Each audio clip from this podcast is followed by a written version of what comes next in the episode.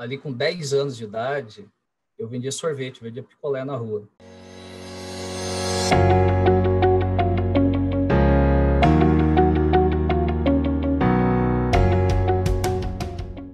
Tudo bom, pessoal? Hoje estamos com Bruno Branco, gerente global de, da parte contábil e fiscal para o Ebanks.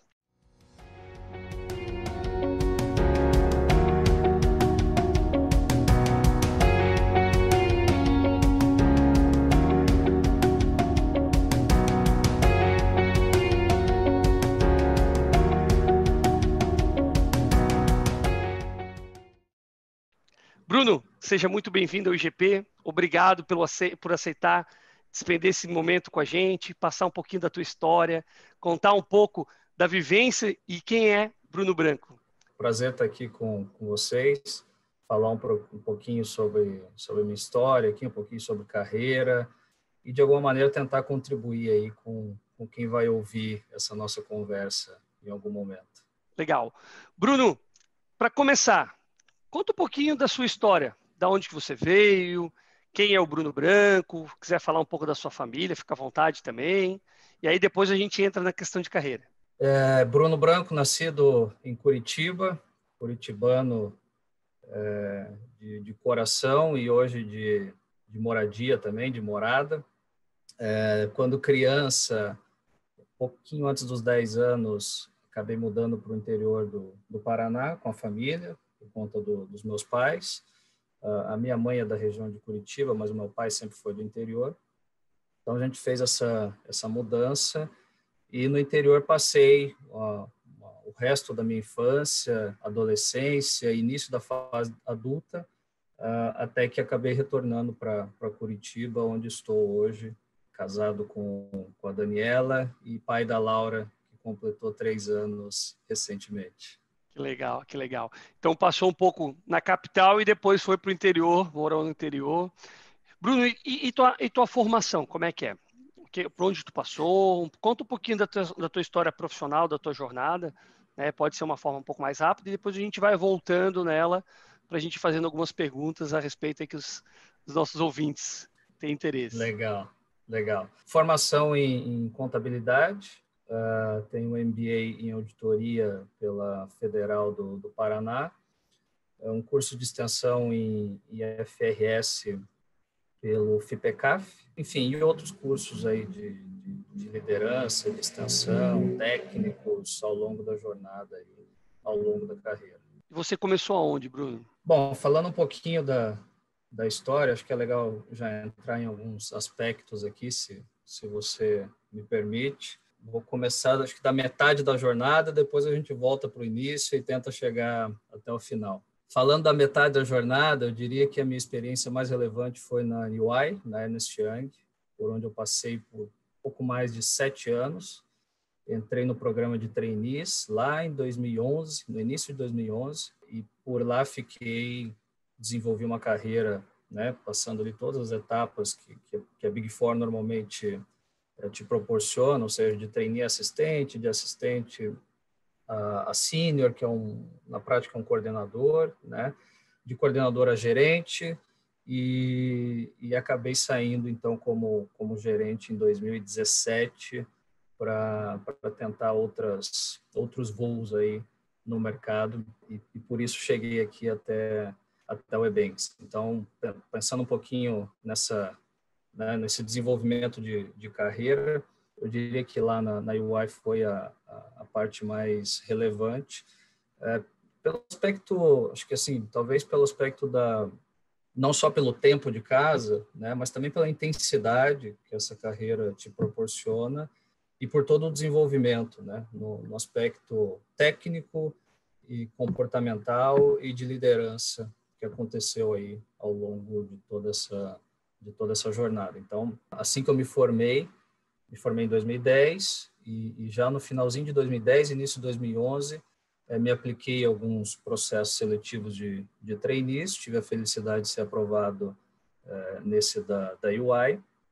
Então começa o meu retorno para Curitiba, né? Saio do interior logo depois de formado, Engraçado que, que eu brincava com a minha mãe, dizia que eu ia sair de casa só depois dos 30, 35 anos, e, e acabou que, na verdade, com, com completei 21 anos e já estava saindo de casa e tentando começar né, uma, uma nova carreira numa cidade que não me era estranha, obviamente, porque eu já tinha nascido em Curitiba, mas tinha perdido, né, todo, apesar de ter essa raiz lá, tinha perdido todo todo o contato, familiares, amigos, etc., que não via há muito tempo.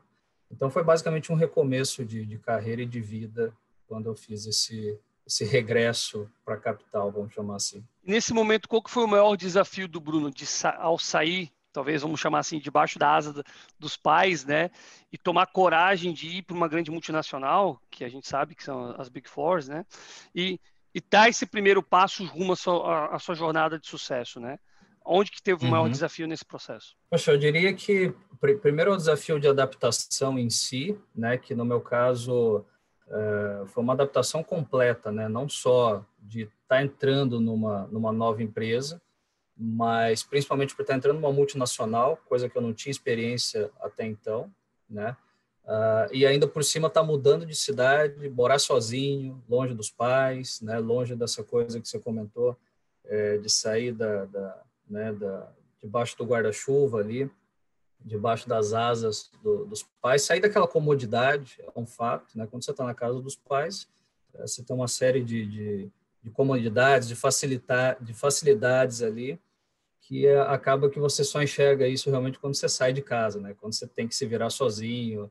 É, eu me lembro que eu saí do, do, interior com uma mala, a roupa do corpo, um cobertor, porque eu já sabia que Curitiba era bem frio, e, e é isso que eu levei comigo, né? E, mais nada. É, era o que eu tinha para levar e eu tinha que fazer aquilo dar certo, né? Eu, eu não me, me conformava com a ideia de e conheci alguns amigos, né? Alguns conhecidos, próximos, muitos que tentaram a vida, saíram daqui do, do interior, foram para São Paulo, para Curitiba, outras cidades, e logo depois ali de um ano, dois anos, acabavam voltando, ah, não deu certo, foi difícil, porque isso, porque aquilo. É, e eu não aceitava essa ideia. Na, na minha cabeça, eu estava saindo daqui para não voltar. Eu tinha que fazer aquilo de dar certo, né? É, portanto, era uma coisa de adapte-se ou morra nessa história. Eu, eu, fui com esse mindset quando, quando saí do, do interior. E deu certo, eu, eu, acho que deu certo. Depois de, de, quase 10 anos aí, eu acredito que, que funcionou essa ideia. Mas a, adaptação completa foi, foi o maior desafio, assim, em todos os, os aspectos. Lidar com uma nova eh, não só com uma cultura empresarial, mas uma cultura de pessoas, né? Cada, cada cidade, cada região tem sua particularidade no jeito de trabalhar, no jeito de tratar as pessoas. Então, poxa, foi uma, uma adaptação completa, assim, e, e, eu diria que esse foi o, o grande desafio quando aconteceu essa mudança. E aí, nesse período ali, com 20 e poucos anos, muda para a capital de volta, né? Da tua terra de origem, onde tu tu passa a estava morando sozinho? Como é que estava isso, Bruno? Foi então no, no, início eu tinha um contato que era uma tia avó, é, hoje falecida, mas na época ela morava sozinha lá no centro de Curitiba e, e a gente fez um, um combinado ali de que eu ia passar algum, algumas semanas na casa dela até que eu encontrasse um lugar definitivo, né, e pensasse com calma e, e, assim que aconteceu. Então, eu fiquei com ela aproximadamente dois meses e logo depois fui morar num apartamento vizinho ao dela, é, com mais dois amigos. Né? E os dois, coincidentemente, vindo do, do, do interior do Paraná também. Um trabalhava na UI uh, e o outro trabalhava numa consultoria tributária, foi tentar a vida lá, lá em Curitiba também, saindo do, do interior. E ali moramos nós três por quase seis anos, aproximadamente. E Big Four. Como é que foi essa jornada aí de seis anos, quase sete anos, né, que tu comentou dentro da UI? Como é que foi esse caminho? É, essa escola que a gente sabe que é, né, as empresas de consultoria, principalmente para quem está nessa área de auditoria, fiscal, contábil, né, ele é, é um grande berço.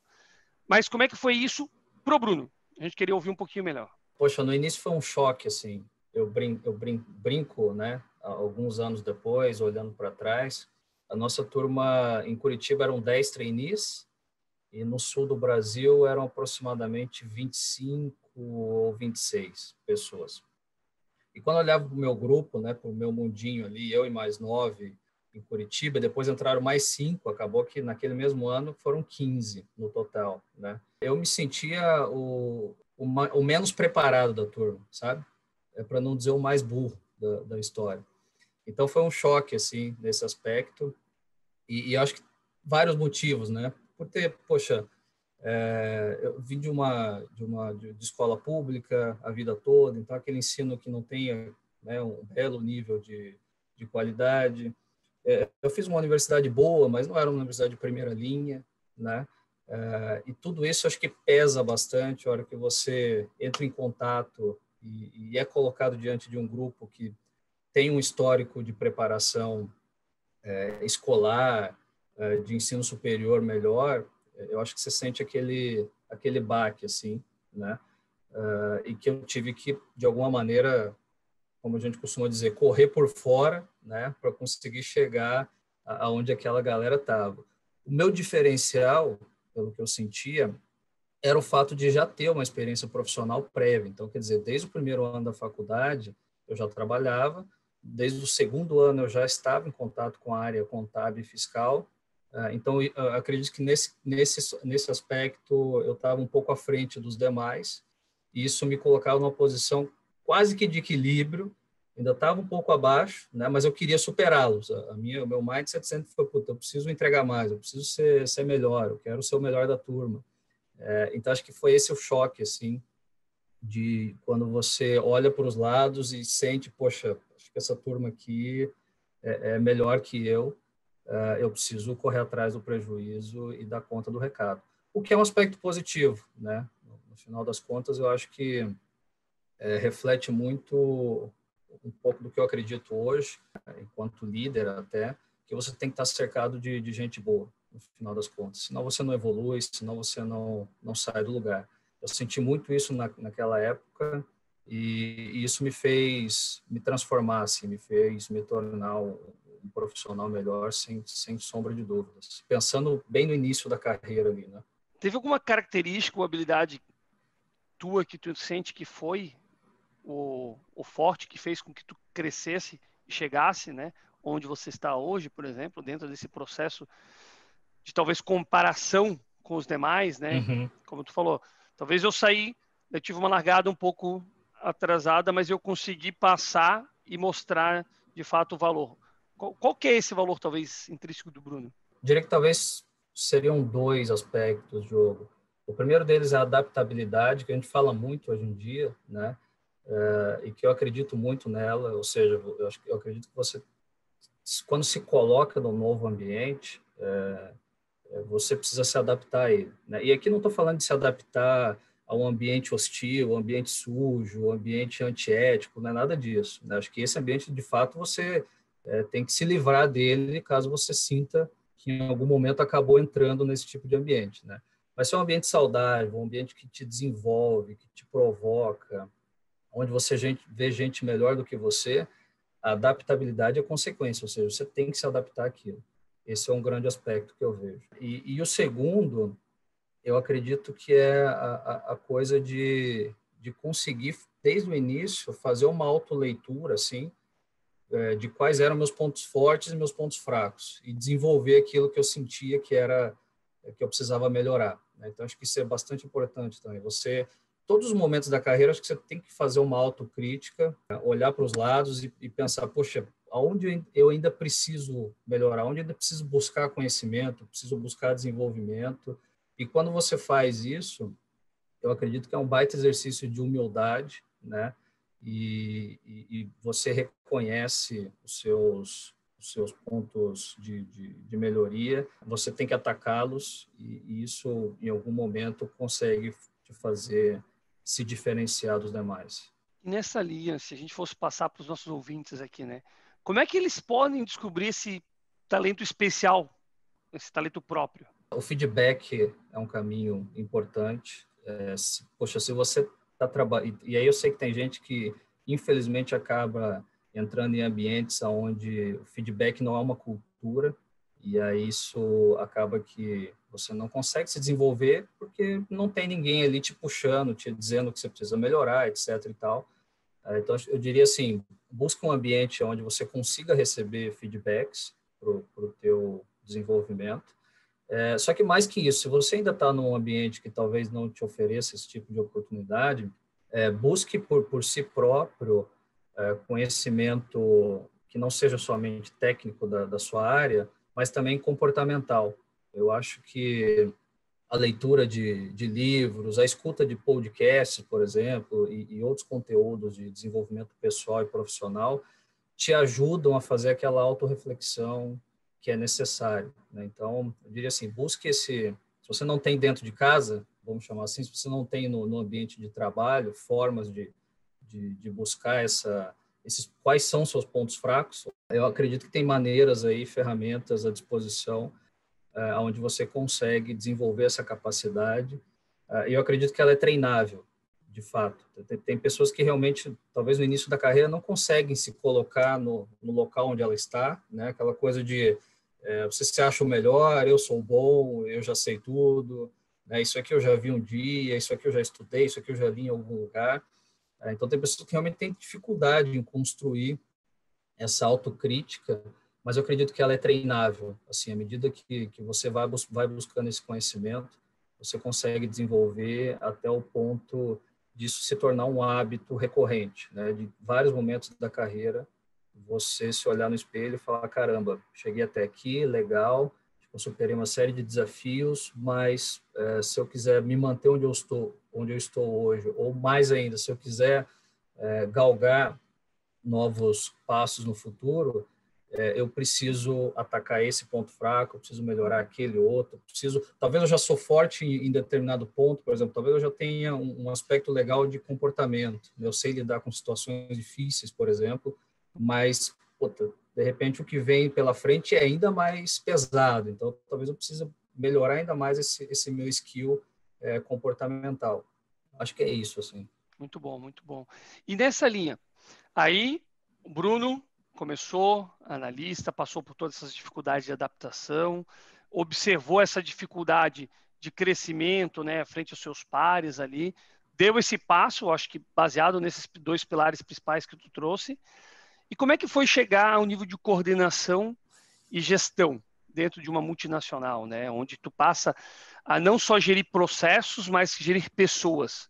Qual que foi o maior desafio para o Bruno dentro dessa etapa? Eu acredito que foi o desafio da liderança, sem sombra de dúvidas. Né? É, é aquela coisa de você sair do puramente técnico e, e operacional, né? onde eu sentia que eu me dava bem, ou seja, em algum momento, quando, quando você entende a regra do jogo, consegue se desenvolver e jogar bem, eu acredito que, que, que eu consegui me destacar nesse aspecto de, de entregar o que me pediam. Mas um, um, um, grande desafio foi justamente fazer essa virada de chave, né? Daquela coisa de você ser cobrado somente por aquilo que você entrega eh, e passar a ser cobrado não só pelo, pelo que você entrega, mas também pelo que os outros entregam, né?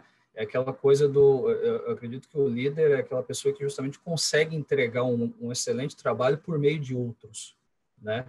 E, e, esse caminho, no início, ele é bastante tortuoso, né? Porque você, você precisa desapegar da ideia de, de ter o controle sobre tudo, né? De, de ter tudo aquilo na mão, de ter aquela coisa de você coloca numa planilha na cor azul, com Arial 10, do jeito que você quer entregar, e de repente você tem que desapegar disso e falar, cara, eu tenho um prazo, acho que a qualidade está ok, não está na cor que eu gosto, não está na fonte que eu costumo usar, mas o cara entregou o trabalho, né? E vamos em frente, vamos tocar. Então, acho que é um, é um exercício, assim, primeiro de desapego de muita coisa que você fazia, do jeito que você faz e gosta de fazer e gosta de ver, é, para começar a valorizar é, e entender o jeito que outras pessoas trabalham, né? Mas que conseguem atingir um, um mesmo objetivo no final. Então, essa coisa de você fazer essa transição do operacional, do puramente técnico para o líder, ela é muito difícil, muito difícil. Você comete muitos erros, por mais que você tenha treinamento, e eu acho que essa é uma, uma grande vantagem quando você está num ambiente é, bacana de, de, multinacional, até mesmo empresas nacionais grandes que, que têm essa consciência do desenvolvimento do líder, né? É, claramente é, é um aspecto que precisa ser treinado. Né? Então, puta, se, se, você for colocado diante de uma posição de líder, você precisa, você precisa entender qual é o seu papel naquele organograma enquanto líder, precisa ser treinado para aquilo, né? É, e aí, claro, tem empresas que fornecem, oferecem esse treinamento interno próprio, tem empresas que acabam tipo, pagando para que você se desenvolva fora, né? É, mas o fato é, essa, essa transição e essa percepção de que você está numa posição diferente e, e onde você precisa lidar com outras pessoas, ela no início é bastante dura, né? Para conseguir fazer todo esse, esse desapego e isso tornar-se tornar algo natural, eu acho que é, é, é o grande é o grande desafio, um grande exercício de errar, aprender, não procurar não cometer os mesmos erros, né?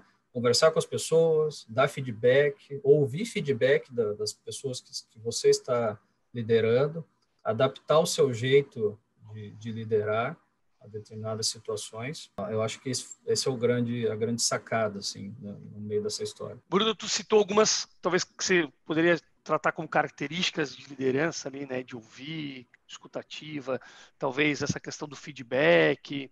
É, se a gente fosse listar, quais seriam as três principais habilidades que um líder precisa ter para ser bem sucedido? Eu diria que a primeira delas é uma capacidade de ouvir, é, exercer a sensibilidade, construir essa capacidade de ouvir o, ambiente e, e, e digo mais, né, ouvir não só o que está sendo dito, mas ouvir o ambiente, aquilo que realmente talvez esteja acontecendo, mas ninguém falou. Né? Eu acho que, exato, ouvir o entorno, é, desenvolver essa sensibilidade. Talvez a palavra seja ou, uh, desenvolver a capacidade de se sensibilizar com o ambiente em torno de você. A segunda delas, eu, eu diria que é, é a capacidade de desenvolver pessoas. Acho que tem, o líder tem que estar preocupado o tempo todo em como desenvolver as pessoas, é, em como alocá-las no, no lugar certo, na hora certa né?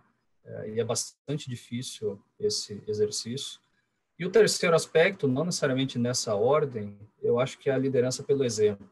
Né? Acho que você tem que realmente demonstrar o exemplo é, para quem está te enxergando, para quem está te observando. O líder é um cara muito observado pelos demais. Né? As pessoas estão é, sempre te julgando. Puxa, mas olha como é que ele reagiu naquela situação. Olha qual foi a reação dele naquela situação de conflito.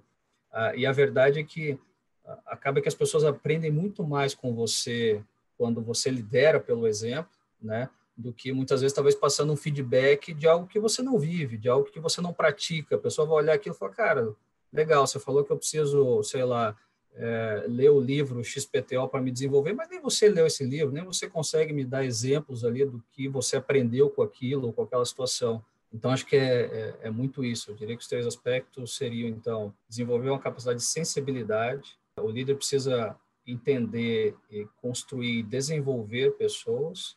E, por fim, é, ser um, um, um exemplo para aquele time ali que está sendo liderado. E dentro dessa linha, Bruno, essas características, elas seriam características que são possíveis de se aprender ou são características inatas do líder, que nascem com esse líder? eu tinha uma visão diferente disso no passado, sabe, Diogo? Eu, eu acreditava, quando eu via grandes líderes, de, de, de, de qualquer que seja a, a área de atuação, né? seja um líder de banda, seja um líder político, um líder religioso, né?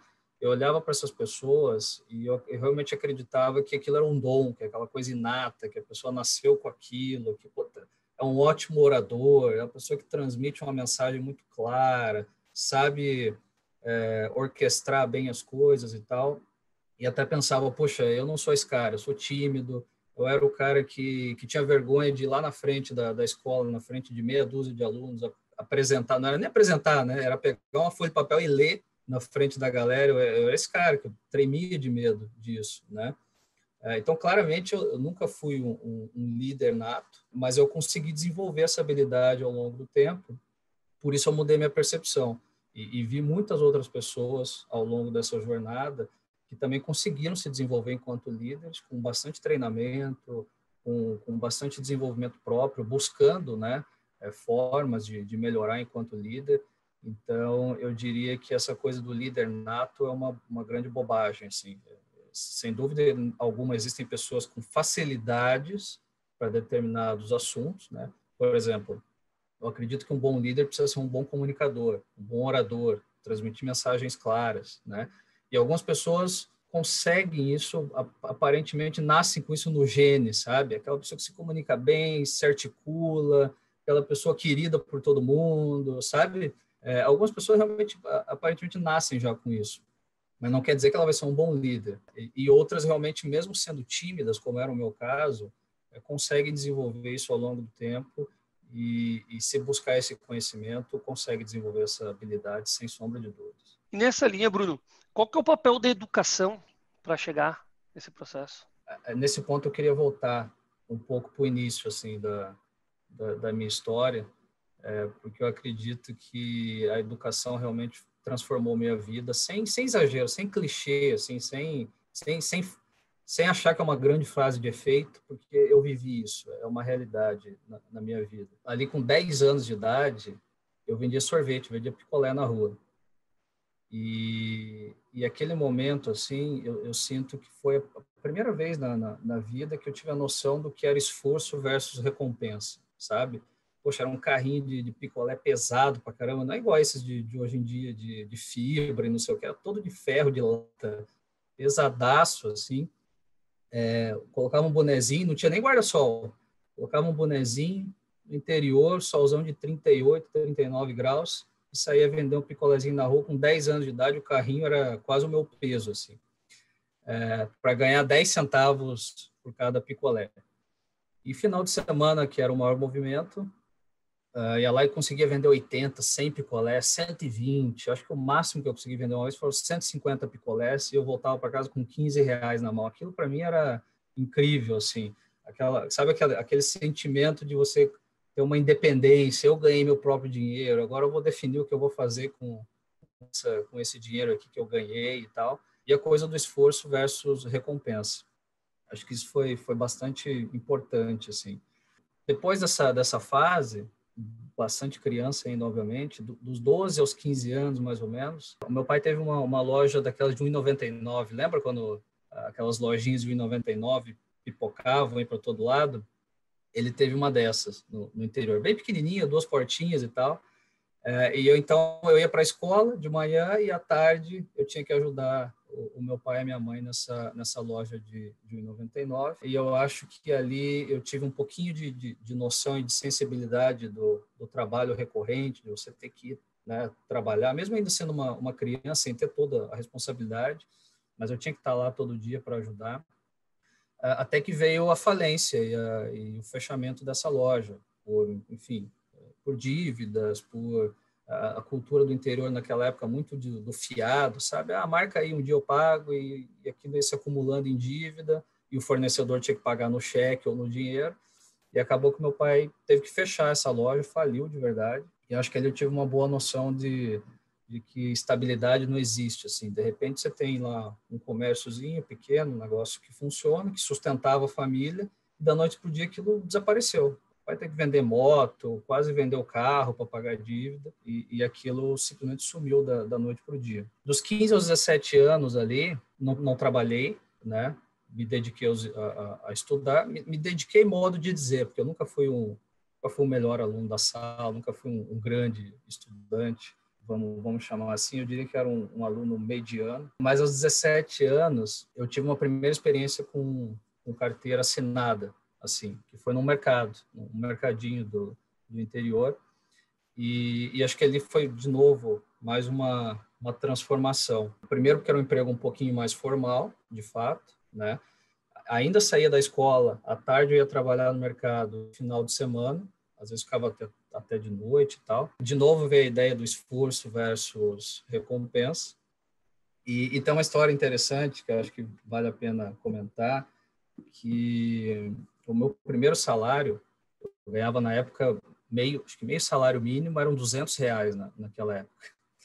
E, e tem uma história interessante aí. Eu queria um tênis da Adidas para sair e, e, minha mãe não tinha não tinha condições de comprar aquele tênis na, naquele preço, né? Mas eu peguei e falei assim, olha, já que agora eu estou trabalhando, então vou, vou, comprar esse esse tênis para mim, né? E o meu primeiro salário, 200 reais, me lembro como se fosse hoje, 200 reais em dinheiro, naquela época nem se pagava em, em, não tinha nem conta bancária, obviamente, um moleque de 17 anos. Recebi meus duzentão, é, fui com a minha mãe na loja, falei, mãe, eu vou comprar o tênis. Custava 210 reais esse tênis. Ela teve que ajudar ele ainda com, com dezão. Paguei, peguei o tênis da Adidas que, que, que, eu sonhava em usar. Acabou meu salário ali, né? E, e, acho que, de novo, né? Além da lição do esforço versus recompensa, acho que veio a lição de, puta, é, não gaste tudo aquilo que você ganha, né? Planeje o dinheiro que você vai ganhar. É, talvez você tenha um sonho, acho que você não pode ficar reprimido, né? Você tem um sonho grande, comprar um bem, adquirir alguma coisa, é, faça, tente fazer mas não que isso comprometa toda a tua remuneração ou todo o teu futuro financeiro, né? É, mas foi interessante essa, essa experiência.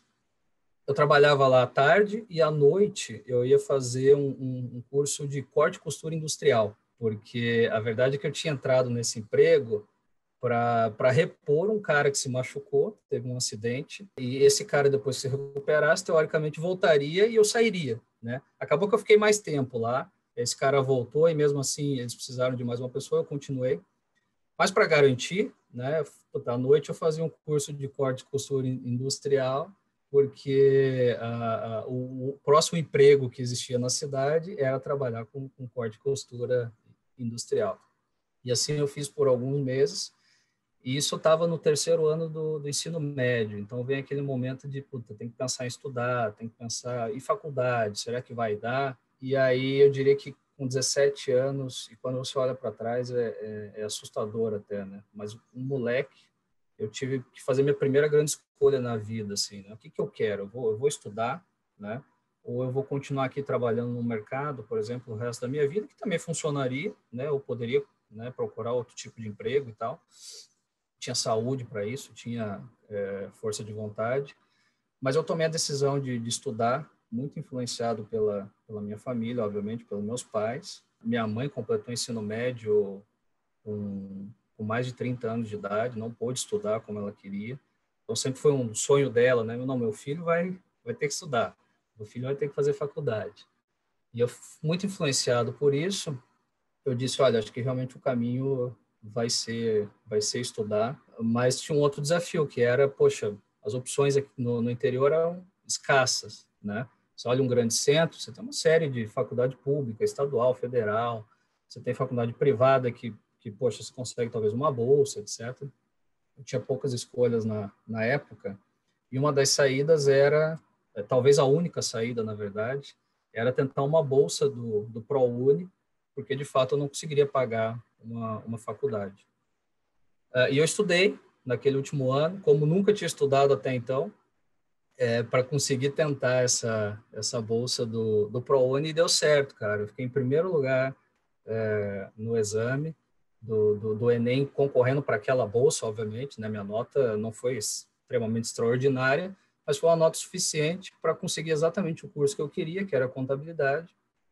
É, consegui essa bolsa e lá estava eu, no auge dos meus 17 anos, tomando decisões que mudariam o resto da, da minha vida e uma delas foi o estudo.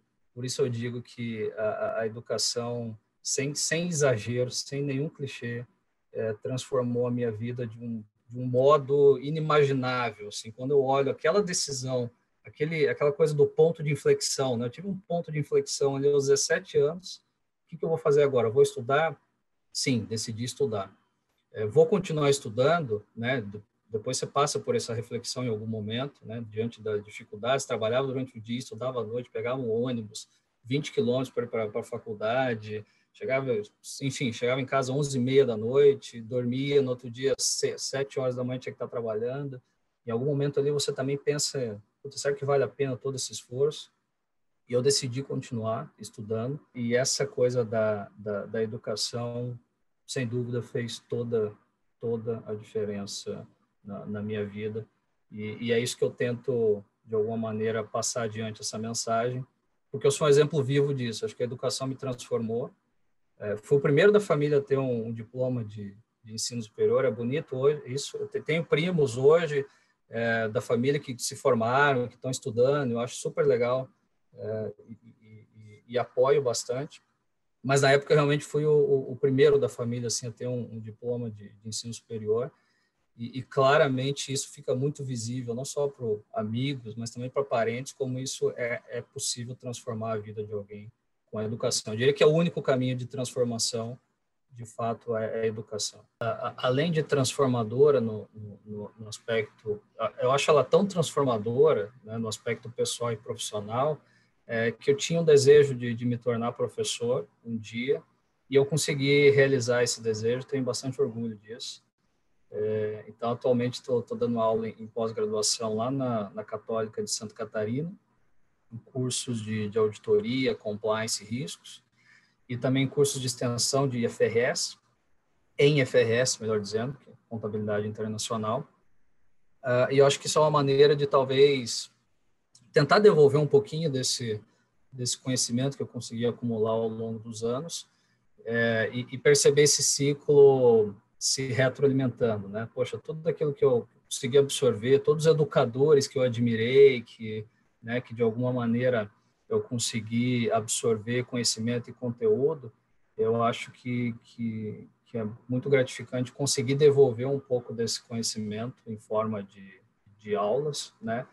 E, e, tentar retroalimentar essa, essa ideia da, da educação e do estudo contínuo.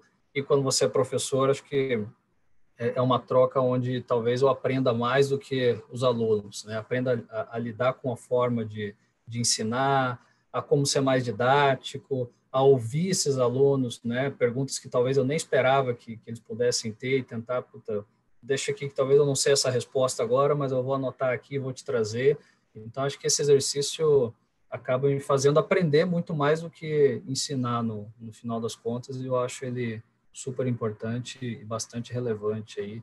Essa coisa da essa coisa acadêmica sempre me, me chamou bastante atenção. E eu tento levar, tento aliar, né, o conhecimento teórico com o prático. Né? Eu acho que só um ou só outro talvez fiquem muito descolados da realidade. Quando você faz uma fusão dos dois, uh, eu acredito que a absorção do conhecimento é melhor e o aprendizado flui de uma maneira incrível. Assim. E nessa linha, Bruno, você conecta, né, comentou de, de teoria e prática, né? quão desconectado tu vê, se é que tu vê desconexão, entre o ensino tradicional e o atual mercado de trabalho? Eu acho um descolamento absurdo, assim, Diogo. Eu acho que a gente tem um abismo, e, e é interessante porque eu tenho um irmão mais novo que está se formando agora no ensino médio, e, e, é um descolamento gigantesco, assim, da, da realidade. Então, eu, eu diria que mesmo a faculdade, né, ou seja, o ensino superior, é, que historicamente é quem sempre esteve à frente do seu tempo, mesmo esse não conseguiu acompanhar a, realidade atual do mercado. Quem dirá a escola tradicional, né? Quem dirá lá o ensino fundamental médio do colégio público, por exemplo, esse está tá, tá, assim anos luz de distância da, da realidade, o que é uma pena, né? Então eu acho que é, iniciativas até mesmo como essa aqui do IGP acabam contribuindo para devolver um conteúdo e um conhecimento mais da vida real, né?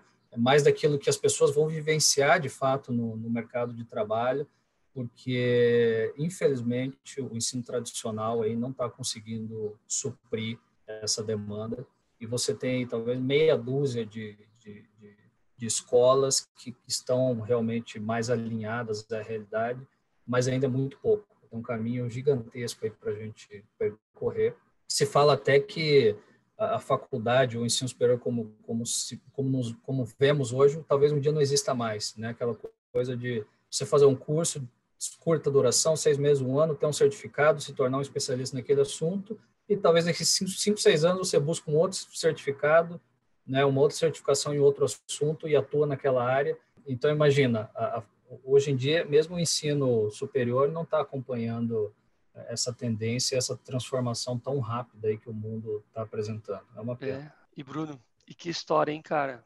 E olha, a gente conviveu bastante tempo junto e eu não conhecia essa sua história. e eu fico arrepiado, cara, de ouvir, porque isso está muito conectado com, com o meu propósito pessoal, com, com o propósito do IGP, que é mostrar que. Fico até emocionado, cara, mesmo assim. É, a gente está, a gente não é. Cara, essa é a mais, maior, maior verdade do mundo. E a gente pode estar bem, a gente pode estar mal, a gente pode estar no cargo de diretoria, a gente pode estar desempregado. Mas isso não estabelece quem você é. Né? E o que tu falou, cara, é uma coisa muito forte, porque tu falou assim, eu tive um ponto de inflexão, eu tive um ponto de decisão no qual talvez pelas pessoas adequadas que estavam ao seu lado e te deram o suporte para te tomar uma decisão acertada, que foi da educação, e a gente vê por onde está hoje, né, como gerente global de, do Ebanks, né, tipo, cara, isso é uma coisa, né, quando que aquele garotinho lá que morava no interior poderia pensar que seria hoje, né, gerente global de uma, uma super empresa como o Ebanks, né? Então, assim, isso, cara, mostra que a educação, ela de fato muda, né? E o estudo continuado, o estudo profissional, tudo isso vai garantir essa mudança de, de, de paradigma e vai e muda as pessoas, muda, muda, muda a vida das pessoas e não só das pessoas, acho que muda a vida das famílias, né? E é um pouco do, é um pouco do que eu, eu cara, eu, eu assim, realmente cara, parabéns, eu acho que não tem outra palavra para dizer, né? O esforço, a coragem, né, de, de estudar, trabalhar ao mesmo tempo, continuar, conseguir superar as dificuldades, aceitar desafios, né, de sair de casa, ir para uma multinacional. Isso mostra, de fato, que a gente não está ali à toa, que tu, o Bruno não chegou ali. Ah, foi sorte. Não, galera, teve um trabalho por trás, né? E isso obviamente vai gerando uma, uma vai gerando casca, né, Brunão? Vai gerando casca e eu tenho certeza que o desafio não foi linear e nunca é, e nunca é. E, e dentro dessa linha, cara, é, dentro dessa linha eu queria tu comentou um pouco, né, que tu passou por alguns desafios, tu passou por alguns processos dentro como gestor também, né, antes da gente avançar um pouco na tua história, né, saindo da, da UI, é, qual que foi o existe existe algum erro ou algum processo, alguma coisa que aconteceu durante a tua jornada, mas que serviu como um grande aprendizado? Eu tive uma, uma, uma experiência ruim no início da carreira, é, antes de, de entrar na, na UI, como eu falei, né? É, durante a faculdade eu já trabalhava. E eu tive uma, uma experiência ruim aqui no, no, no interior, é, de ter entrado numa, numa empresa com, com um ambiente pesado, assim, um ambiente negativo, sabe? É, um ambiente de, de pressão de desnecessária. Uh, e ali, para mim, foi um, foi um aprendizado grande no sentido de que, olha, se um dia eu estiver diante, de novo, uma situação como essa, né, é, de um ambiente não só aquela coisa do ambiente tóxico, né, eu coloquei isso na, na, minha cabeça como aprendizado de que jamais estaria num ambiente assim de novo, né? É, sabendo que eu precisava progredir, eu precisava aprender, eu precisava estar com gente boa para conseguir me desenvolver. Acho que esse foi um, um, um grande aprendizado. Um segundo grande uh, aprendizado, uh, e aí já na, na carreira um pouco um pouquinho mais maduro, foi entender a ideia de que o líder ele retém ou ele afasta as pessoas do ambiente onde ele está trabalhando. E, e, eu fico chateado com isso porque é, eu vi pessoas muito boas saindo por justamente não acreditarem nos líderes que elas estavam trabalhando. E, e, tem uma frase que eu acho que define bem isso, que é aquela coisa de que as pessoas não deixam empresas, né? as pessoas deixam pessoas, no final das contas. E eu acho isso pesado, eu acho isso forte, porque tem muita empresa boa por aí, de variados níveis, sejam nacionais, multinacionais, americanas, europeias, brasileiras, etc. Mas no final do dia, quem está lá dentro, quem faz aquilo acontecer, obviamente, são outras pessoas. E se cria-se lá dentro um ambiente inadequado, um ambiente tóxico, em qualquer que seja o sentido, você afasta talentos. Né? É, mesmo que a empresa em si tenha sido construída em bases sólidas. Né? Talvez as pessoas lá do início que construíram essa empresa eram excepcionais, mas eventualmente em algum momento no meio do caminho essas pessoas se perderam, né? E você cria um ambiente ruim com líderes ruins, etc. E isso acaba afastando. E, e eu senti um pouco disso já um pouco mais maduro na, na carreira, já enquanto líder, é, senti que talvez uma ou outra pessoa acabou saindo porque eventualmente não gostava do meu estilo de, de, de, gestão, porque a gente trabalhava muito tempo junto, etc. e tal, e talvez aquele relacionamento se desgastou, apesar de, de nenhuma dessas pessoas ter me dito isso diretamente, em nenhum momento, é, mas eu tenho a percepção de que em algum momento isso aconteceu, né? E isso me fez refletir bastante assim sobre sobre como desenvolver essas pessoas, sobre como tratar essas pessoas, sobre como criar um ambiente onde você não afaste pessoas boas do, do, do seu entorno, né? Acho que essa capacidade de autorreflexão é, é importante, faz pensar assim sobre sobre como atuar daqui em diante. É, é interessante que tu trouxe isso, né, Bruno? Porque eu acho que a, a cultura da o líder tem um papel muito grande dentro da cultura da empresa. Né? Porque cultura organizacional, talvez é, como tu falou, talvez os sócios, os stakeholders, eles traçam ali, desenham os princípios, né? as, as diretrizes básicas, mas são as pessoas, são os líderes que vão conduzir essas diretrizes. Né? E, infelizmente, a gente começa a observar que não tem walk the talk, né? Tipo, é, fala, fala, fala, mas não faz, né? Aquilo que tu, tu usou um exemplo, uma questão muito legal lá no, no início da, da, nossa conversa, que foi sobre o exemplo, né? Eu sempre digo, o exemplo arrasta, né? Porque quando tu faz, cara, tu faz, tu tá ali, tá mostrando que tu fez de fato, né? E que tu trouxe um ponto interessante da tua história, que tu comentou, talvez algumas pessoas que trabalhavam comigo, né? E aí eu venho na pergunta: existe um líder perfeito? Conheço, nunca vi, nunca conheci.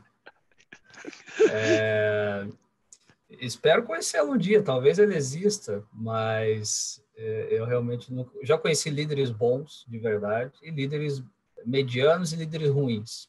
Acho que eu divido líderes em essas três percepções. Você tem aquele cara é, fora da curva, você tem um mediano que está aí, né, faz o feijão com arroz, é, e você tem aquele líder ruim, tóxico mesmo, que afasta a gente boa. Acho que esse é o, o pior. O mediano é aquele que você consegue desenvolver talvez ele se torne um líder excepcional em algum momento do futuro. O líder tóxico, sobretudo aquele que já é líder há 5, 10, 15 anos, eu acho difícil você virar a chave desse cara. É, então, até vai uma, uma, uma recomendação aí. Eu já tive essa experiência. Eu acho que é, se, se você conseguir fazer a leitura do teu ambiente, olhar para o teu líder, ver que ele já é um cara super experiente, né? É, já tem ele seus 20, 25 anos de carreira ou mais, e desses, ele passou a maior parte deles sendo líder, e você sente que ele é um líder tóxico, um líder ruim, que não desenvolve pessoas, que não contrata gente melhor que ele para trabalhar, né? Aquele líder que é, trata mal as pessoas, enfim, se você sentiu isso, cara, minha recomendação é saia desse ambiente. Você não, você não vai transformar esse líder em, em alguém melhor. Procure, procure mudar de área, talvez. Se você se é uma empresa grande, né? Talvez ela te permite, sei lá, se movimentar de cidade, de escritório, pedir para mudar para uma outra área. É, se você gosta da empresa, acho que vale a pena essa tentativa, né? É, porque não espere que esse líder tóxico, sobretudo os mais experientes, vão mudar, porque eu acho pouquíssimo provável. E o inverso é verdadeiro. Se você trabalha com um líder excepcional, puta, se agarra nesse cara, se agarra nessa pessoa, é, é, tenta absorver o máximo de conhecimento que ela, que ela pode te dar, né? É, tenta, tenta refletir e usar os mesmos uh, padrões, os mesmos ensinamentos que você tem no dia a dia, olhando, observando o que essa pessoa faz, entrega, como ela lidera pelo exemplo, porque talvez você não encontre mais uma, uma joia rara dessa aí no, no meio do caminho. E, e, eu espero que sirva como, como exemplo para eventualmente você se tornar essa pessoa no futuro, né? É, lidando com as pessoas e, e, tentando ser um líder assim como como você viu um dia, porque eu acredito que o líder realmente transforma as pessoas sob os dois aspectos, né? Ou te bota para baixo, te, até o ponto que você sai da organização é, e não quer. Tem gente que muda de carreira, tem gente que se frustra, se decepciona, fala, cara, eu não quero mais ser advogado, eu não quero mais ser contador porque eu conheci um cara aqui que eu odiei, não, isso aqui não é minha vida. Às vezes você faz a pessoa mudar de carreira por, por conta de um líder ruim. É, e você tem o, o, outro lado, o outro extremo, que é aquela pessoa que carrega multidões, né? Que é aquela pessoa que você olha e fala, puta, se um dia eu for esse cara, se um dia eu for esse líder, é, eu vou me sentir satisfeito, é, eu, eu vou sentir que eu cumpri o, o, o meu papel. Eu acho que líderes transformam, sem dúvida nenhuma, líderes transformam pessoas. Você lembra, né? Eu consigo lembrar de, de grandes líderes que eu tive. Essa é a minha pergunta. Nomes. Essa é a minha pergunta. Teve algum grande mentor, um grande líder na carreira do Bruno? Eu tive dois. É, um, um que era um líder alto escalão, né? Que obviamente quando é alto escalão normalmente você não consegue acessar de maneira tão fácil, mas eu consegui observá-lo muito bem e ver suas atitudes, o seu jeito de lidar com as pessoas, na, nas coisas mais sutis, assim, trocas de e-mails, né? E eu achava esse cara excepcional. E eu tive um outro líder que foi realmente um, um mentor. Na, na UI a gente tem uma figura interessante de, de, tinha uma figura de conselheiro, né? É que outros Big Four dão nomes diferentes, mas é aquela figura do, do conselheiro que acompanha a tua carreira e procura te desenvolver. Eu acho isso super importante. E lá eu tive um mentor que me ajudou bastante em vários etapas, várias fases da, da carreira, assim, e que costuma ser meu mentor até hoje, para ser sincero, assim, quando, né, às vezes estou passando por um, uma dúvida de carreira, por, por, um momento não tão legal e tal, passo a mão no telefone, a gente bate um papo, eu acho que o, o, o mentor, ele sobressai a figura do ambiente daquele trabalho, daquela empresa, né, e acaba que muitas vezes o bom mentor, ele acaba sendo seu mentor para o resto da vida, aquela pessoa que você confia, quer, quer compartilhar né, um problema, uma situação. Tive o privilégio de, de realmente ter um, um, mentor assim, sou muito grato por, isso. Espero ser também de outras pessoas no, no futuro. E é isso. E, e, e nessa linha, então, Bruno, para ti, para tua carreira, nesse processo, o papel do mentor, acho que tu meio que já deixou claro aqui, mas qual que foi a importância desse mentor para essa tua jornada e para tua virada de mesa, porque tu teve uma virada de mesa, né? Onde tu sai Sim. da consultoria e tu vai para o lado da indústria. Teve algum papel? Como é que foi esse, como é que foi essa jornada, essa virada de mesa? Conta para nós. Eu acho que o, o mentor ele tem um, um, papel, na minha visão, é, mais importante é, é, é, provocar uma reflexão.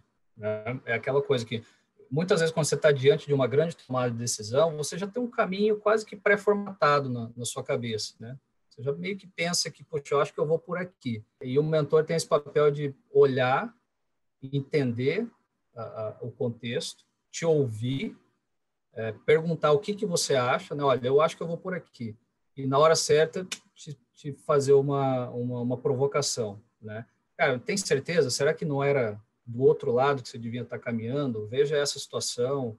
É, veja, eu já vivenciei algo parecido, ou conheço alguém que vivenciou algo assim e fez um outro tipo de movimento. Então, acho que o, o mentor tem esse papel é, de você levar a situação, muitas vezes pré-formatada na sua cabeça, e, e, essa pessoa te provoca a tal ponto de você voltar e falar, puta merda, eu acho que eu acho que não é bem isso. Eu acho que eu vou ter que fazer diferente, né? E, e muitas vezes, por influência desse desse mentor, você acaba tomando uma decisão diferente, você acaba mudando a sua perspectiva, né? esse mentor de novo foi importante nessa minha virada de, de chave e eu acho que quando você está diante de uma grande decisão aí de, de, carreira você realmente precisa compartilhar precisa dividir com gente mais experiente com gente que já passou por aquilo em algum momento buscar percepções né, de, de outras pessoas e, e digo mais eu acho que a decisão já que a gente entrou nesse ponto acho que a decisão de você mudar seja de carreira, seja de empresa, seja na área que você está na, na tua empresa, você tem que tomar ela com bastante antecedência. Acho que assim, é, quando você sente que aquele não é mais o caminho que você é, quer percorrer para o seu futuro, eu acredito que você precisa se movimentar três ou seis meses antes da grande virada realmente acontecer, né? Porque eu acho que isso é justo com todo mundo que faz parte do processo, né? Você divide aquilo, você divide aquela dor, até mesmo com, com o teu mentor direto e fala, olha, sendo transparente, eu não quero mais estar na contabilidade daqui seis meses. Vamos pensar numa transição, ou já vou ser sincero com você, muitas vezes você não consegue, mas eu acho que dá gatilhos assim de que, olha, não estou satisfeito com isso, não estou muito satisfeito com aquilo, se isso aqui não mudar, eu acho que não é mais para mim, né? Então, quando você toma essa decisão com, com bastante antecedência, ela te liberta para realmente, no momento em que surgiu uma, uma oportunidade, é, você já tomou essa decisão. Então, você não fica em cima do muro, porque você já dividiu ela, é, é, essa, é, esse problema no passado, você já sabe mais ou menos o caminho que você quer seguir dali em diante, fica mais fácil fazer essa transição. Foi o meu caso. Quando eu decidi sair da, da, da auditoria e para o lado de lá da mesa, que a gente costuma dizer, né? Eu já tinha tomado essa decisão há quase seis meses antes. Eu já tinha sentido que, putz, acho que não é mais isso que eu quero pro, pro, é, daqui em diante para minha carreira. Quero fazer essa, essa, essa transição. Pensei muito na ideia de experimentação mesmo, falar, poxa, vamos ver como é que vai ser. Talvez não dê certo, quero deixar aqui portas abertas, né? Se de repente eu sentir que, é, poxa, acho que a auditoria realmente era o que eu queria para minha vida, eu não sabia, só descobri quando eu saí. Às vezes acontece isso, né? É, com algumas pessoas acaba acontecendo isso. Então, quando eu fiz essa transição, já estava bem desenhado na, na minha cabeça. Eu acho que isso fez com que eu tivesse a possibilidade de, de fazer a coisa funcionar melhor, pela, pela formatação da ideia, é, por já ter entendido melhor qual era o meu caminho dali em diante. Eu acho que essa transição funcionou melhor na época. E para onde que o Bruno foi quando saiu? Então, quando eu saí, eu fui para um family office de Curitiba, que, que chama JCR, que lida com uma série de, de, de, de investimentos é, envolvido com, com incorporação, com investimento em tecnologia, infraestrutura, é, enfim. E foi essa transição que eu, que eu fiz ali na época para assumir a contabilidade e o fiscal é, dessa empresa, que tinha um, formato bastante dinâmico. Né? Uma hora estava discutindo contabilidade tributos, outra hora estava discutindo novos investimentos. É, tinha uma dinâmica super legal. É, e depois fiz uma, uma outra transição para onde estou agora. É, acho que é bem o que você falou. Estou numa posição agora no, no, no Ebanks, né? E, de novo, foi, foi uma transição aonde eu, eu tinha, mais uma vez, delineado, de alguma forma, o que eu queria dali em diante. Né? Eu falei, poxa, talvez seja o momento de experimentar uma empresa de tecnologia mais jovem, que está crescendo rápido, né? que tem um, um modus operandi diferente do, do, do, tradicional.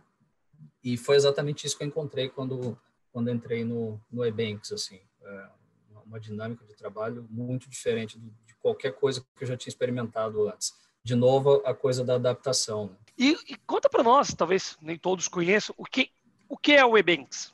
O Ebanks é uma empresa de meios de pagamentos.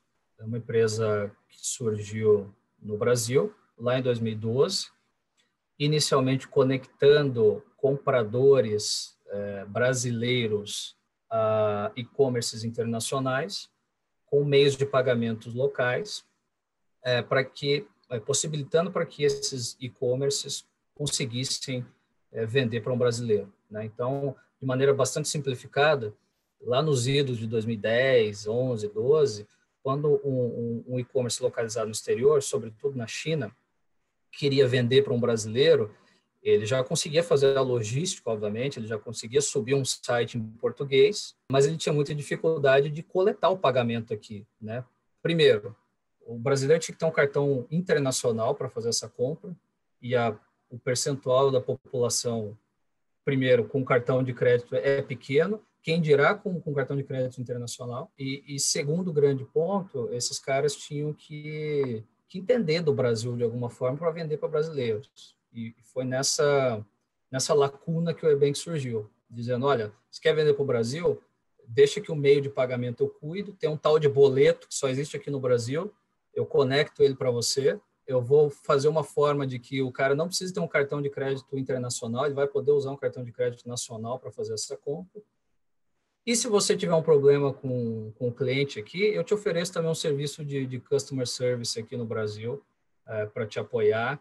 E aí você consegue vender para um brasileiro tranquilamente. Foi assim que o Ebank surgiu lá em 2012, com essa ideia aparentemente muito simples, é, mas com, com, é, com, bastante visão é, e ao mesmo tempo com uma certa dificuldade de como fazer isso acontecer na prática, né? Como conectar esses meios de pagamentos. Imagino que no início era praticamente 100% só boleto, e aos poucos novos métodos de, de pagamento foram eh, sendo plugados no, no sistema do Ebanks. até o ponto de que hoje a gente aceita praticamente todos os, os métodos de pagamentos que existem, inclusive e-wallets que estão aí bombando, né?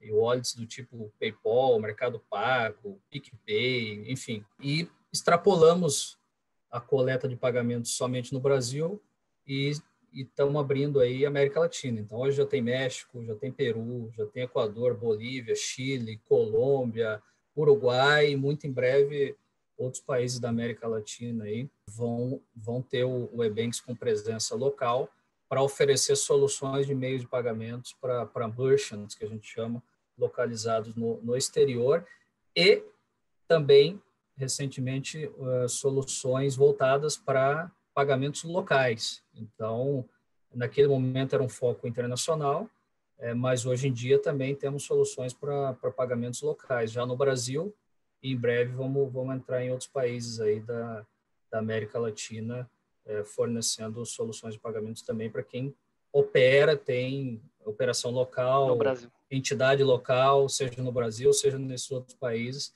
também vão existir soluções de pagamentos do Ebanks. Empresinha que começou lá com quatro, cinco pessoas e esse ano vai encerrar com quase mil. E é muito legal pegar essa fase de crescimento né, exponencial que eles estão. É, não, e, e, interessante ver uma empresa local, nacional, né, crescendo e expandindo para a América também, né? Eu acho que é um, é um grande case de sucesso aí do pessoal que do Ebanks e parabéns aí pela, pela posição, né, como gerente dentro dessa grande empresa, exemplo aí para nós de tecnologia. E as próprias empresas né, também estão mudando o seu processo de carreira. Né? Porque se a gente olhasse uh, alguns anos atrás, né, principalmente grandes multinacionais, empresas, elas tinham uma escadinha que tu sabia exatamente para onde tu ia no próximo step. Né? Hoje não. Hoje o que a gente vê é, é uma jornada de experiência. Né? E eu imagino é. que talvez no Ibank seja assim dessa forma também, né? Cada vez menos cargos e mais posições, né? Não sei como é que é isso. Quer comentar um pouquinho sobre isso? É isso. Acho que o próprio Bank está passando por essa transformação é, de lidar com essa nova realidade é, e, e, pensar em como desenvolver. Aquela coisa de, de você dizer assim, olha, é, aqui a gente te desenvolve, mas não necessariamente você tem uma carreira aqui dentro. Né? É, eu acho que é mais ou menos essa a, a mensagem. Daí você tem gente que vai acabar indo para a área bastante técnica, você precisa desenvolver aquelas skills técnicas da, da, daquela pessoa, e você tem aquela pessoa que vai para uma área mais de gestão e, e, de gestão de pessoas, você tem que levar skills específicas para aquela pessoa, mas ao mesmo tempo pode ser que essa mesma pessoa passeie por essas duas áreas, né? E eu acho que a empresa tem que estar preparada para para conseguir desenvolver esse aspecto. E, e o Ebanks tem um, um, programa super legal de avaliação que, que, que permite essa, essa autorreflexão constante, né? aquela coisa de você realmente provocar as pessoas do tipo, olha, e aí, como é que você se enxerga daqui seis meses aqui dentro da empresa? Não é daqui seis anos, dez anos, né? daqui menos de um ano. E aí, você acha que está no caminho certo? É, você acha que a gente está conseguindo te desenvolver? É, uma, é um, tem um relacionamento bastante aberto, assim, que eu acho importante nesse, nesse desenvolvimento. Recentemente, a gente teve um, um, um programa específico onde as pessoas é, realmente tiveram que fazer uma auto-reflexão e colocar, assim, escrever é, quais foram as grandes entregas que, ela, que a pessoa entendeu como mais relevante nos últimos meses, mas também tinha uma, uma pergunta bastante provocativa, assim, que era justamente aonde você imagina, né? Onde você quer estar, onde você pensa se desenvolver aqui dentro do, do Ebanks nos próximos meses ou anos. É, e é interessante como as respostas são dinâmicas, assim. Muitas vezes a pessoa vai lá e já deixa mais claro, olha, eu estou aqui, mas não sei se eu quero estar aqui daqui seis meses. E, e isso é legal porque é, te permite, até quanto líder, é, olhar para aquela pessoa e imaginar, puxa, então, aquela coisa que a gente comentou, né? Acho que o líder tem que ter essa capacidade de alocar bem os, seus, os recursos, né? Onde a pessoa pode é, se desenvolver melhor. Talvez não seja comigo, talvez seja numa outra área. E esse tipo de autoavaliação é, transparente, assim, é, entre líder e liderado, acho que ela é super importante no, no desenvolvimento desse processo. Bruno, em relação a eu queria mudar um pouquinho o viés agora do nosso bate-papo eu queria falar de um cara que chegou, saiu de vendedor de picolé, de um carrinho, passou por vendedor, por trabalhar em supermercado, né? Depois trabalhando numa multinacional, é, passar por um, uma family office e agora numa grande empresa em potencial de expansão absurdo, né, num cargo global. Você se considera um cara de sucesso? Eu diria, é uma pergunta difícil, ela, ela te faz refletir. Eu diria que, que eu tive sucesso, Diogo, mas não só pela por essa carreira que eu consegui construir e que, vamos dizer a verdade, a carreira é momentânea. Né? É, não quer dizer que eu construí ela como sucesso até agora e, e que eu vou continuar tendo sucesso nela no, nos próximos anos. Né? Preciso muito esforço para é, para continuar é, nessa mesma nessa mesma pegada. Mas eu diria que tive sucesso por outros motivos também, pessoais, né, por ter construído uma, uma família, que eu acho que, que entram em aspectos aí, que, que medidas do sucesso que, na minha percepção, vão mudando assim, ao longo do, do tempo. Né? É, eu acho que talvez a gente viveu uma sociedade de fins da década de 80, 90, onde o sucesso era medido por uma carreira e dinheiro. Né? Esse, essa era a medida do, do auge do, do sucesso. Né? E hoje em dia eu vejo que, de maneira um pouco melhor até, as pessoas estão medindo sucesso sobre outras características, né? É, será que vale a pena eu ter uma grande carreira de sucesso, uma carreira profissional de sucesso, ganhar dinheiro, ter uma, uma, um conforto financeiro, mas sacrificar a minha família, né? Sacrificar a minha presença com meus filhos, com a minha esposa? Acho que são perguntas que começam a surgir e que elas são super válidas e que eu mesmo comecei a, a, a, a me fazer ao longo dos anos e, portanto, eu acredito que se eu pudesse dar uma, uma definição assim da minha percepção sobre sucesso, é olhar a própria história e se orgulhar. Eu diria que é isso. E quando você olha a sua própria história, você não está falando só de carreira profissional, né? Acho que você está falando da, da tua da tua jornada pessoal, da tua jornada com a sua família, com seus amigos, com, com o ambiente que você se relaciona. Eu acho que é um conjunto de fatores que eu tenho bastante orgulho de olhar para minha própria história, sob esses vários prismas, né, dizer, olha, tenho eu tenho orgulho dela, acho que eu tive sucesso até aqui e espero continuar tendo aí no, nos próximos anos. Eu não tenho dúvida que tu é um cara de sucesso, meu. Eu acho que e tu trouxe uma, tu trouxe uma, um ponto muito legal, porque normalmente a gente pergunta isso e é uma pergunta difícil mesmo, né? Porque sucesso, né? O sucesso ele, ele é relativo, né? Porque o que é sucesso para nós? Eu acho que esse é, a, é, o ponto de reflexão que a gente quer trazer aqui, também para quem está nos ouvindo. Muitas vezes a gente tem um, um, traço de trazer sucesso como apenas ser bem sucedido financeiramente, né? E aí a minha pergunta vai nessa linha para ti em seguida, e qual que é a importância desse, desse processo. Mas por trás a gente sabe que existem vários outros pontos, né? Como bem-estar, família, é, como que a gente consegue estar tá equilibrar a questão trabalho, vida pessoal, né? Eu acho que tudo isso vai estar de alguma forma linkado ao conceito de sucesso que cada um traz traz para si, né? E aqui na tua fala está muito clara, o sucesso ele não é só carreira, né? O sucesso ele vem com família, vem com a tua filha, né? Vem com o fato de poder estar tá com despender tempo com a sua família nesse, né, nesse processo. A gente está passando por um ano super complexo, né? A gente está aqui falando 2020, onde passamos por um processo de Covid absurdo, onde as pessoas tiveram que trabalhar, se ausentar das suas famílias, estar distante de seus familiares, muitas vezes. Né? Então, obviamente, é, ter a condição financeira, ela vai permitir e nos dar gozo para outras, outras coisas. Né? É, e, obviamente, isso vai fazer parte de, desse processo. Mas a família, ela é importante. E aí, é esse caminho que eu queria entender contigo. Família, qual que é o papel dela para a felicidade ou para o seu sucesso? Eu acho que é o papel crucial, Diogo. Eu, eu entendo, parece clichê, mas é, faz muito sentido para mim a ideia de que a família realmente é, é, é a base né, da, daquilo que você constrói.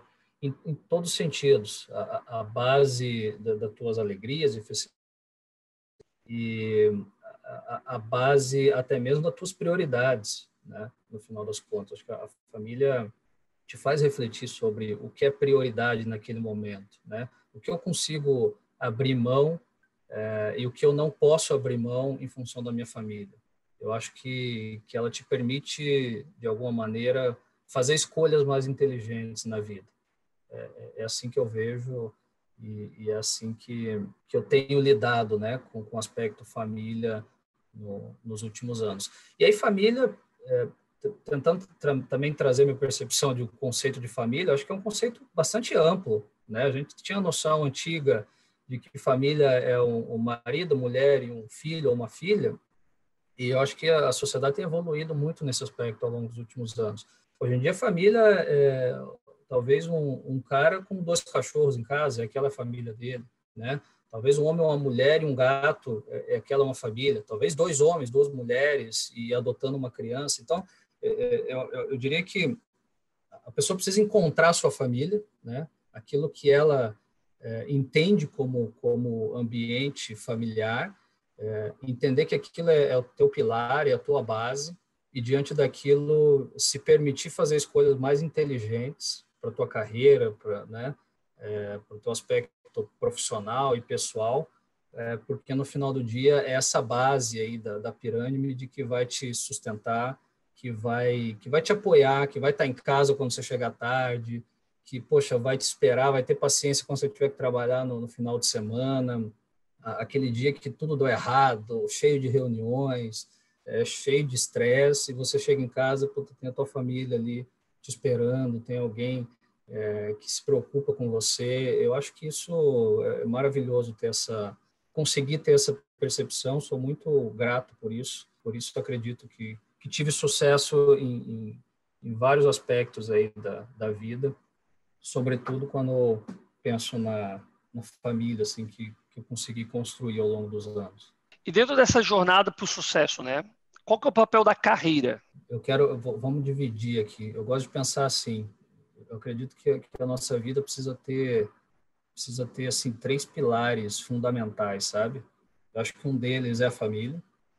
O segundo é educação e educação é um conceito bastante amplo, né? De buscar aprimoramento, desenvolvimento pessoal, profissional, é, de espírito, enfim, o, o, que você entenda por, por educação, acho que é desenvolvimento pessoal, né? É um segundo aspecto. E o terceiro é o trabalho. E o trabalho está muito amarrado com a carreira, né? Eu acho que se você consegue equilibrar e se desenvolver bem nesses nessas três esferas, a felicidade é um a felicidade o sucesso acaba sendo a jornada de, de tudo isso. No final é uma consequência, vai é, quando você consegue construir tudo isso. Então, o pilar carreira barra trabalho é super importante. Ele faz parte desse, dessa tríade, vamos chamar assim, na qual, se alguma delas não está funcionando bem, é, é, muito difícil, eu diria que impossível você é, se autoproclamar alguém de sucesso, alguém feliz com a vida, etc. E tal. É, portanto, eu acredito muito sim na ideia do, do trabalho, do desenvolvimento de, de carreira, porque é um pilar fundamental aí do, de vários aspectos na, na vida. E dentro dessa jornada, né, o networking, qual é o papel do networking, da, das redes de conexão? Vamos dar um exemplo aqui. O, o que a gente está fazendo aqui agora é puro networking, né? O, o Diogo é um cara que eu conheci na, na UI, logo no início da carreira, ele entrou antes que eu, numa área diferente, mas a gente interagia e trabalhou em vários projetos juntos e mantivemos o, o, contato até hoje, né? O jogo saiu um pouco um pouco antes que eu da da UI, a gente teve uma, uma convivência lá, mas não perdemos o, o, contato até hoje. Eu acho que o network dentro do contexto de, de carreira ele é muito fundamental. É, primeiro, sob o aspecto de você continuar em contato com pessoas que você respeita, que você é, tem como referência para justamente fazer contatos frequentes, né? e tentar de alguma maneira fazer trocas, eu acho que o network, onde você só suga a pessoa, ele também não funciona. Né? A pessoa sente que você está sendo né, só sugado. Puta, o cara só me liga para reclamar, só me liga para perguntar um monte de coisa, nunca, nunca me ajudou em nada, né? nunca, é, nunca, me, nunca trocamos nada. Né? Eu só dei, não recebi.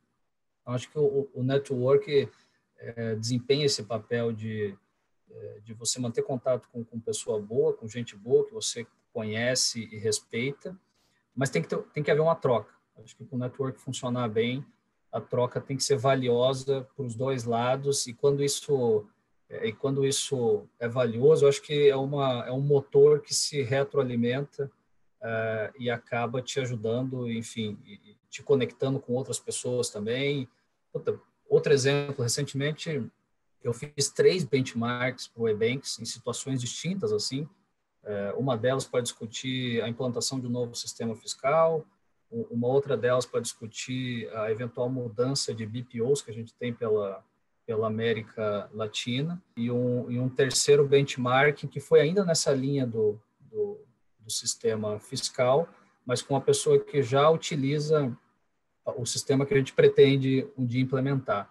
E foram super valiosas as, as conversas, né? Porque você troca ideias, essa pessoa fala do, do dia a dia, dos problemas que ela está tendo na, naquela situação, Uh, e, e, foram trocas, assim, conexões de, de networking puro, uh, onde a gente conseguiu. E eu não estava só absorvendo, mas de alguma maneira tentando também devolver uh, experiências e, e, e, as nossas dores, né, para tentar compartilhar e, e, a gente crescer em conjunto. Eu acho que o network é, é fundamental em, em, em, várias etapas da, da carreira, do início, no meio até quando você se sente preparado para se aposentar, talvez ainda assim o networking é super válido. E é legal que tu trouxe um ponto relevante, né, de network é a troca, né? Essa troca de experiência, essa troca é o dar e o receber, né? E às vezes a gente, infelizmente, parece que a gente está numa, não sempre, mas parece que às vezes a gente tem pessoas que só querem sugar, né? Sempre tá ali para receber, receber, receber, receber, e a gente tem pouca troca, né? Mas voltando ao networking, essa troca de experiência, é, qual que é o papel, né, e aí a gente falou um pouco de mentores no início da nossa conversa, né, dessa troca de experiências para o desenvolvimento das pessoas, para o desenvolvimento pessoal, para o desenvolvimento de soft skills. Como é que você vê isso é, e qual foi o papel dela na sua carreira? Eu vejo que o networking uh, ele tem alguns papéis.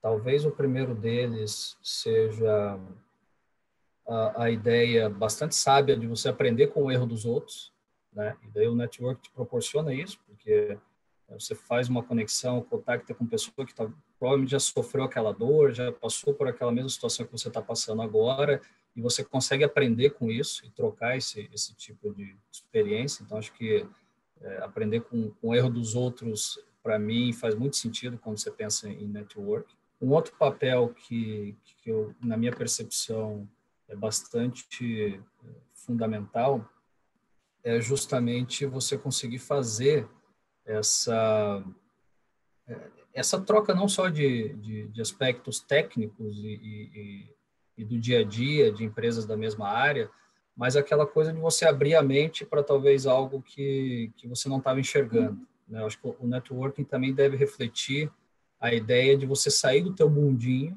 né? Se conectar com pessoas que não têm nada a ver com a sua área e de alguma maneira tentar absorver esse conhecimento, fazer essa troca, porque hoje em dia, sobretudo quando a gente pensa em gestão de pessoas, quando a gente pensa no, no ambiente cada vez mais complexo, é, você precisa sair do seu mundinho, sair da tua caixinha ali e, e, e buscar formas diferentes de fazer né, formas diferentes de resolver um problema que talvez não esteja aqui na minha área na contabilidade, talvez esteja lá no cara da, da engenharia de software, talvez esteja lá no cara do marketing, né?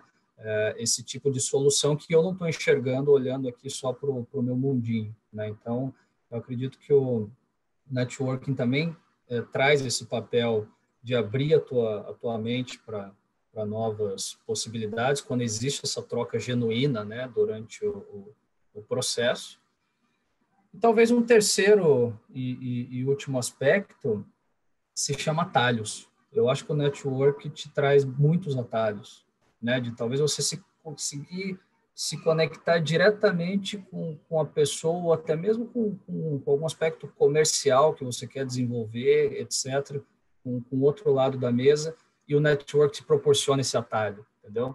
É, é diferente você chegar é, de cara limpa numa empresa que você não conhece ninguém, para, por exemplo, é, seja de algo simples. Olha, eu quero trocar um benchmarking sobre um determinado tema. Puta, mas você não conhece ninguém naquele lugar. Se você tem um networking prévio, acho que esse atalho é impressionante, assim como a coisa acontece muito rápido. E isso vai muito além disso. Obviamente, se você está pensando no aspecto comercial, né? Vamos lá, acho que gente da área comercial vai escutar isso aqui. Cara, o, o, o cara do comercial tem que ter um baita network, um baita network. E de alguma maneira tem que conseguir fazer essa troca para não ser também só aquele cara chato que quer vender algum produto aqui, outro produto ali. Ah, me apresenta para o fulano e tal que eu vou vender não sei o quê.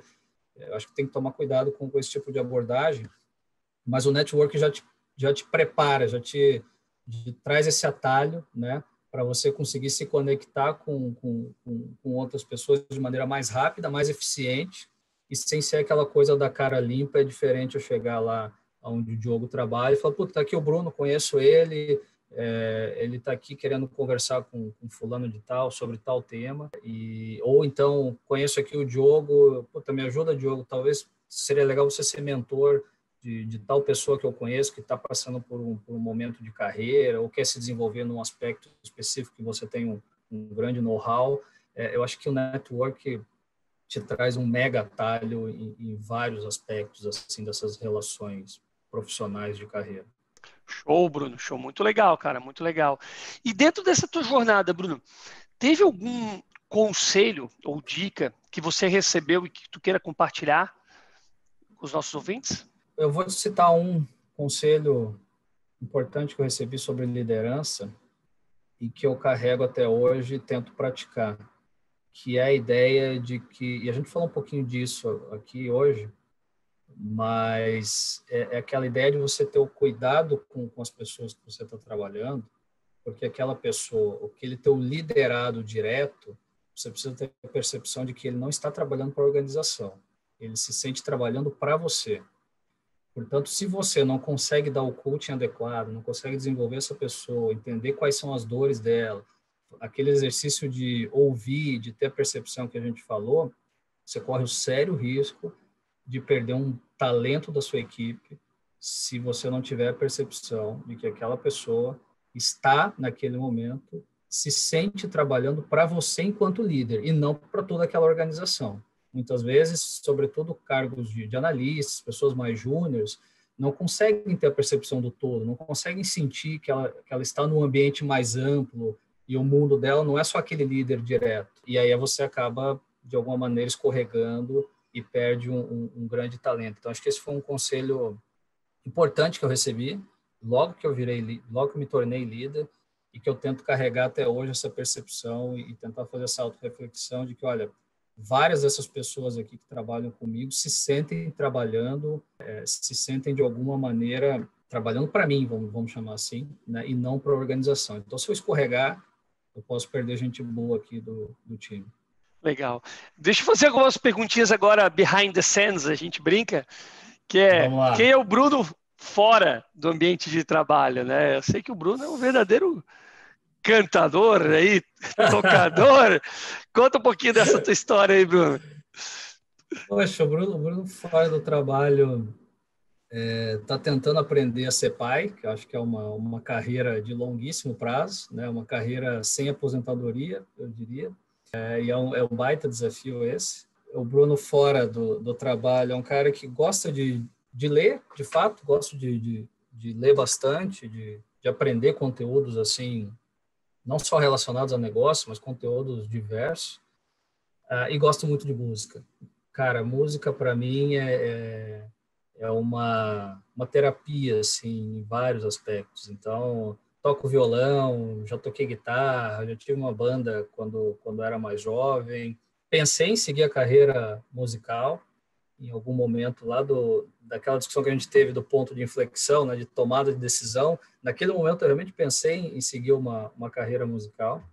Acabei não seguindo, talvez tenha sido uma a decisão mais acertada, é, olhando agora para o passado. Mas eu sou esse cara, bicho. Gosto às vezes de, de de correr, é, embora não tenha a disciplina que eu gostaria, mas de vez em quando saio por aí correndo um pouco para fazer um, um, exercício físico. E ultimamente tenho me aventurado na, na cozinha e tenho tentado fazer alguns pratos diferentes, fazer pão caseiro, fazer hambúrguer caseiro, churrasco em casa, enfim. É, é, acho que é outra, outra forma de, de terapia. E eu diria que a música e a cozinha, assim, tem um papel importante no, no aspecto da criatividade, sabe? É, eu gosto dessa coisa de você e sobretudo a, a, minha área que é muito cheia de regras, né? Quando você pensa em contabilidade, tributos, é tudo cheio de legislação, norma XPTO, é, regra aqui, regra colar.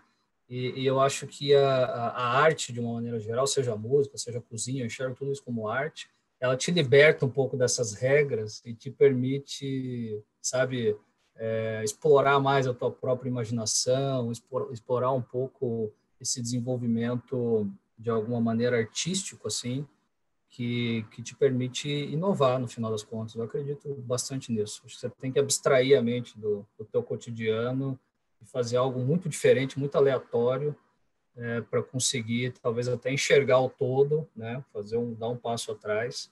Eu acredito que a arte esse, é, acaba te proporcionando isso. Gosto muito. É, principalmente trabalhando numa empresa super inovadora, né, como a sua, né? Então acho que ter esse papel ele é, ele é fundamental aí dentro dentro do dia a dia. E tu comentou muito que tu gosta de ler, né? E os nossos ouvintes eles adoram dicas, né, Bruno? Então passa para nós a dica de um livro ou de um filme que tu acha que assim foi um livro transformador para sua vida ou que tu traz trouxe uma mensagem importante dentro desse processo independentemente do que for. Eu, eu, eu, gosto muito de um livro que, que reflete um cara que, que eu admiro bastante, que é o Warren Buffett. E tem um livro que se chama Bola de Neve, que é uma espécie de biografia dele, mas não só dele, mas também de, de negócios, que eu gosto muito é, e, e, me abriu muito a mente assim sobre quem ele é, sobre como ele conduz né, a forma de, de fazer negócios e, sobretudo, sobre o exercício de humildade que esse cara transmite, sendo um dos caras mais ricos do planeta há, há muito tempo e, e, morar na mesma casa, sei lá, 40, 50 anos, usar o mesmo carro, o cara toma Coca-Cola e come hambúrguer é, diariamente, assim, sem, sabe? É, é um exercício de humildade para alguém que construiu uma, uma carreira, uma fortuna gigantesca, que eu acho que a gente precisa internalizar essa ideia uh, e, e, acho isso bastante transformador. Eu diria que esse é um livro legal. Esse ano, eu li um livro muito bacana também que eu recomendo, que é O Ponto de Inflexão, do Flávio Augusto. Eu achei super legal, conta também da trajetória dele, da carreira, dos, dos vários pontos de inflexões que ele teve ao longo da vida. Eu acho que é um, é um baita aprendizado esse, esse, esse livro do, do Flávio Augusto. E, e, um outro livro que me marcou que ele é pequenininho, mas tem uma mensagem muito bacana de superação é, e de, de quebrar assim regras e barreiras e superar desafios, que é 100 dias entre céu e mar, do Amir Klink. É muito bom esse livro. Se, se puderem, vale a pena. O, o, Bola de Neve do Warren Buffett, ele, ele é um pouco cansativo porque tem quase mil páginas. É, é, provavelmente o livro, o maior livro que eu já li na vida. Ele é muito grande. É, mas uma boa parte dele é uma leitura agradável, talvez em algum momento ele comece a se tornar cansativo. Agora, os 100 dias entre céu e mar, sem dúvida, é, você vai ler ele em dois, três dias ou menos, porque é fascinante assim a, a história, a travessia que o Amir Klink fez na, na década de 80, saindo da África para chegar no Brasil, todo o desafio que ele, que ele teve no meio do caminho, como foi o planejamento, e daí ele planejou e quase tudo deu errado, é, é um cara que veio do mercado financeiro, ele é economista, teve uma carreira em banco, se frustrou e de repente o cara virou um dos maiores navegadores da história da humanidade. Assim, a gente enquanto brasileiro não tem muito essa percepção, mas é isso. Se você conhecer a história dele, é, você vai perceber que, que o cara é, é fora da curva assim em, em vários aspectos. Eu acho que ele é um, um baita exemplo. Obrigado, Bruno. Pessoal, esse foi Bruno Branco, gerente contábil fiscal da Ibanks. Bruno, obrigado. Agradecimento de novo pelo IGP, pelo seu tempo, por disponibilizar esses minutos para conversar com a gente, compartilhar um pouquinho da sua história. E deixo aberto para uma mensagem final que você queira dar para nossos ouvintes.